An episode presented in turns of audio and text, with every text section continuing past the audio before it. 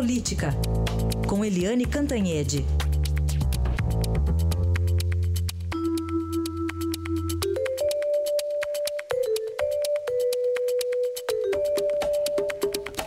O primeiro assunto hoje da Eliane, marcado o julgamento do caso envolvendo a chapa Dilma e Temer, 6 de junho. Eliane, bom dia.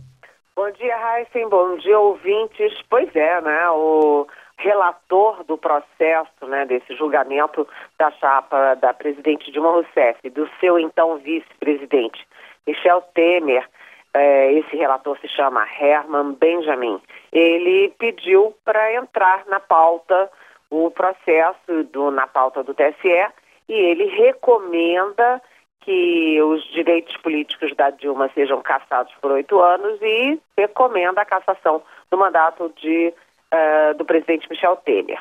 E, e na, nesse pedido, ele diz que o julgamento já pode ser a partir de 5 de junho. O que, que fez o presidente do TSE, o é, ministro Gilmar Mendes, que também é do Supremo Tribunal Federal, colocou em julgamento exatamente no dia seguinte, 6 de junho, uma terça-feira. Né? Ou seja, o Gilmar Mendes, que visita de vez em quando o Temer, que viaja com Temer, etc., é, ele não quis saber de crítica e já botou no dia seguinte para votar. E aí fica todo mundo, ué, e agora o grau de risco do Michel Temer? Bem, uh, é, como o próprio Gilmar Mendes já disse numa entrevista, os ministros não estão em Marte, estão na Terra e no Brasil, um Brasil conflagrado, que tem é, uma, uma crise econômica histórica, né? Nunca antes nesse país a gente viveu dois anos seguidos de recessão, nem na quebradeira de 29, e uh, o presidente Michel Temer está tocando as reformas. Você teve essa semana mesmo boas, notícias, né, boas notícias aí no emprego, é, no crescimento econômico do primeiro trimestre. Então, imagina tirar o Temer a essa altura. Ia botar o país de ponta cabeça. Isso é a questão política, né? Agora, na questão jurídica, é, os advogados que acompanham esse caso dizem o seguinte, que o, ao anexar os depoimentos, as delações de Mônica Moura e João Santana, que eram os marqueteiros do, das campanhas do PT, das três últimas campanhas, o relator Herman Benjamin acabou favorecendo Temer, porque o João Santana e a Mônica falam várias vezes que o Temer não tinha a menor importância na campanha, ele era um personagem acessório, nem entrava nos programas de televisão, não, enfim, não, não coletava recursos, não distribuía recursos, não pagava eles. Então, os próprios marqueteiros colocam o Temer numa condição muito acessória, muito secundária na campanha, e isso pode ajudar o julgamento do Temer no dia 6 de junho.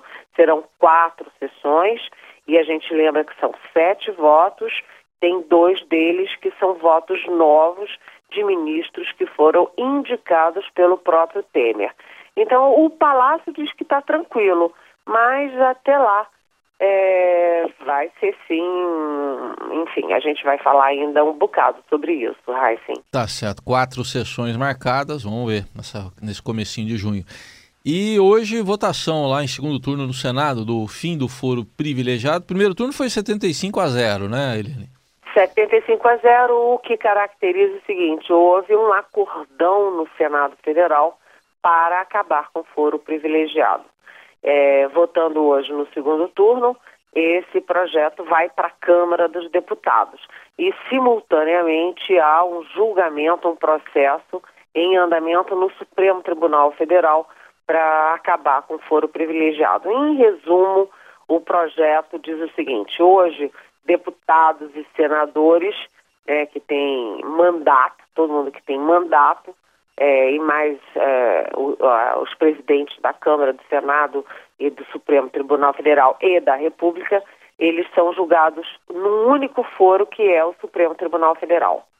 É, e os governadores são julgados pelo é, Superior Tribunal de Justiça, o STJ. E agora, o que, que faz esse projeto? Esse projeto joga todo mundo na primeira instância. Né? Acabou o negócio de foro, vai todo mundo para a primeira instância, com exceção dos presidentes da Câmara, do Senado, do Supremo Tribunal Federal e da República. Isso é uma faca de dois gumes. Todo mundo diz, ah, tem foro, então os políticos sempre escapam, isso é uma mamata. Só que imagine agora, né, com 200 pessoas aí com foro na lista do Janô Faquim, e aí acaba o foro e isso tudo vai para a primeira instância. É o estouro da boiada. Inclusive porque é o seguinte, é, no Supremo Tribunal Federal, a mídia nacional está em cima, televisão, rádio, internet, nós todos, jornais, revistas e tal.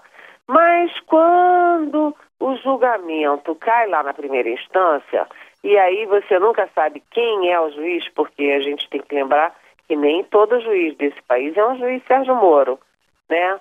E aí o senador já foi governador, o deputado já foi prefeito, aí todo mundo aí tem amigo no judiciário, tem um compadre, um amigo, um vizinho. E então aí todo mundo pode começar a sentir saudade do foro privilegiado. pois é, vamos ver na Câmara depois, né? Se vai ter rapidez, né? A Câmara está com outras preocupações lá também, né? É, a Câmara está votando a reforma da Previdência e a votação para acabar o foro é em dois turnos também é no Senado e é na Câmara, porque é uma PEC, uma proposta de emenda constitucional que existe, exige é, foro qualificado, quórum qualificado. É. Tá bom. Qualificado que você está falando é pelo número de pessoas, né? Imagino que seja isso, né? Exatamente. É isso você que você tá precisa de três quintos para em dois turnos para fazer uma mudança tão hum. importante. Não que as pessoas sejam qualificadas. Pode ser que sim, pode ser que não.